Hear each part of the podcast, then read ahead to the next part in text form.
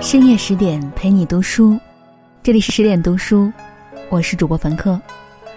今天要跟大家分享的文章题目是《红楼梦》，最智慧的三个女人告诉你：人生在世，口宜守，心宜修，人宜善。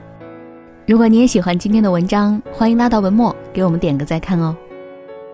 乔治·马丁曾说：“读书可以经历一千种人生。”而不读书的人只能活一次。读书是一种静心的修行，而阅读《红楼梦》更能让人深刻感受到人生是味。因为《红楼梦》不仅是一部书、一场戏，还是一座人间现世的修行道场。世间沧桑多流转，千古人事不曾变。《红楼梦》中最智慧的三个女人告诉我们：人生在世，口宜守。心宜修，人宜善。一，口宜守，出言有尺，说话有度。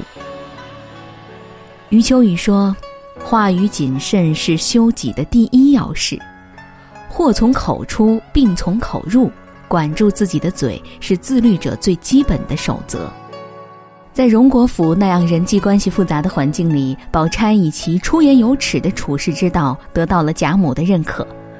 贾母曾当着众人的面夸宝钗说：“提起姐妹，不是我当着姨太太的面奉承，千真万真，从我们家四个女孩算起，都不如宝丫头。”贾母喜欢宝钗，正是因为她懂得守口。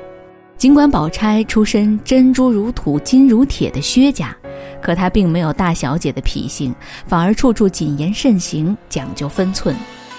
在书中第二十八回，宝玉和宝钗在王夫人处谈起黛玉的病，宝玉说：“只要给她三百六十两银子，就能替林妹妹配一料特效丸药。”王夫人不相信，宝玉便说：“薛蟠也配过这方子，并请宝钗作证。”可宝钗却连忙笑着摇手道：“我不知道，也没听见。”你别叫姨娘问我，这正如王熙凤所说：“不干几事不张口，一问摇头三不知。”但宝钗绝不是一个冷漠之人，她虽寡言少语，却总能把话说到人的心坎儿里去。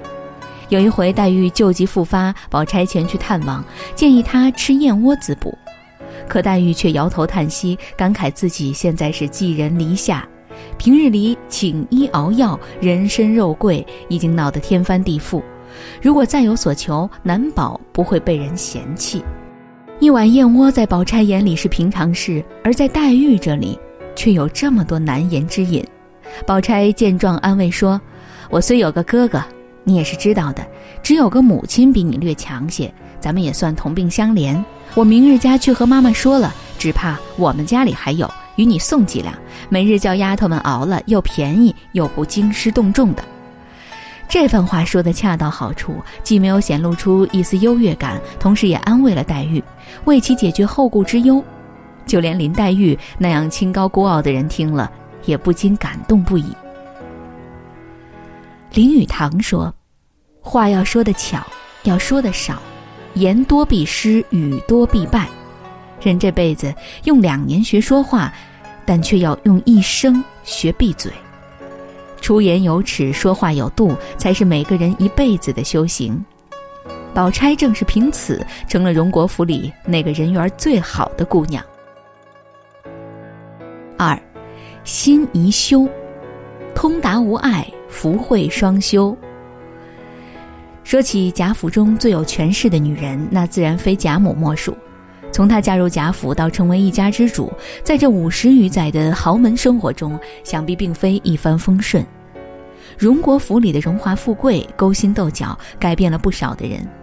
作为嫁入贾府的媳妇儿，邢夫人越来越愚犟，王夫人越来越麻木，可贾母却越活越通透，越活越有贵气。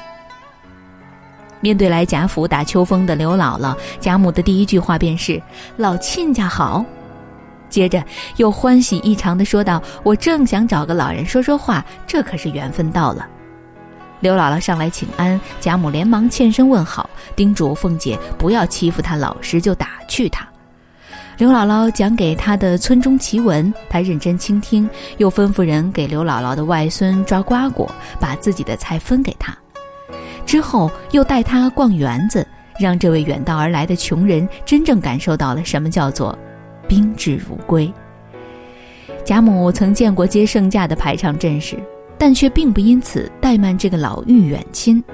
他的每一句问候都显得修养十足，没有半分趾高气昂，有的只是生而为人的尊重与和善。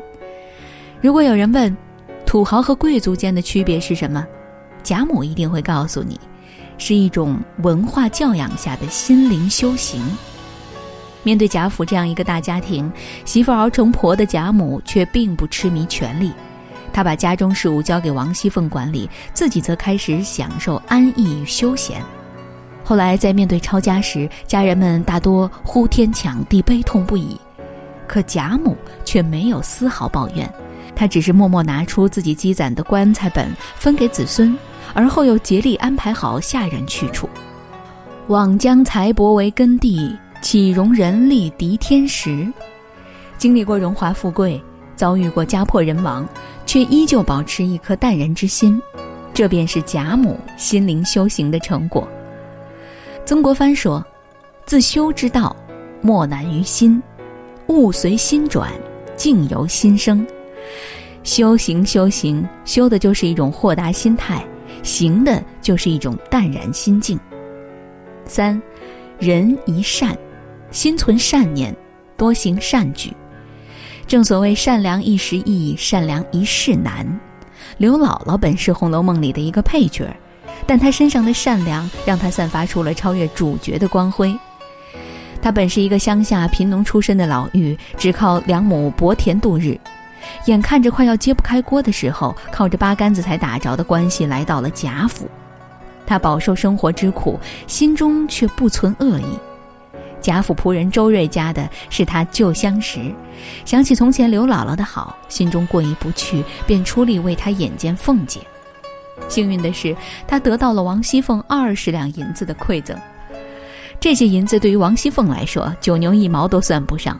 可对生活拮据的刘姥姥来说，可谓雪中送炭。平白的受了凤姐的接济，刘姥姥感激在心，在度过艰难之后，主动送上自己最好的东西——第一批新鲜瓜果。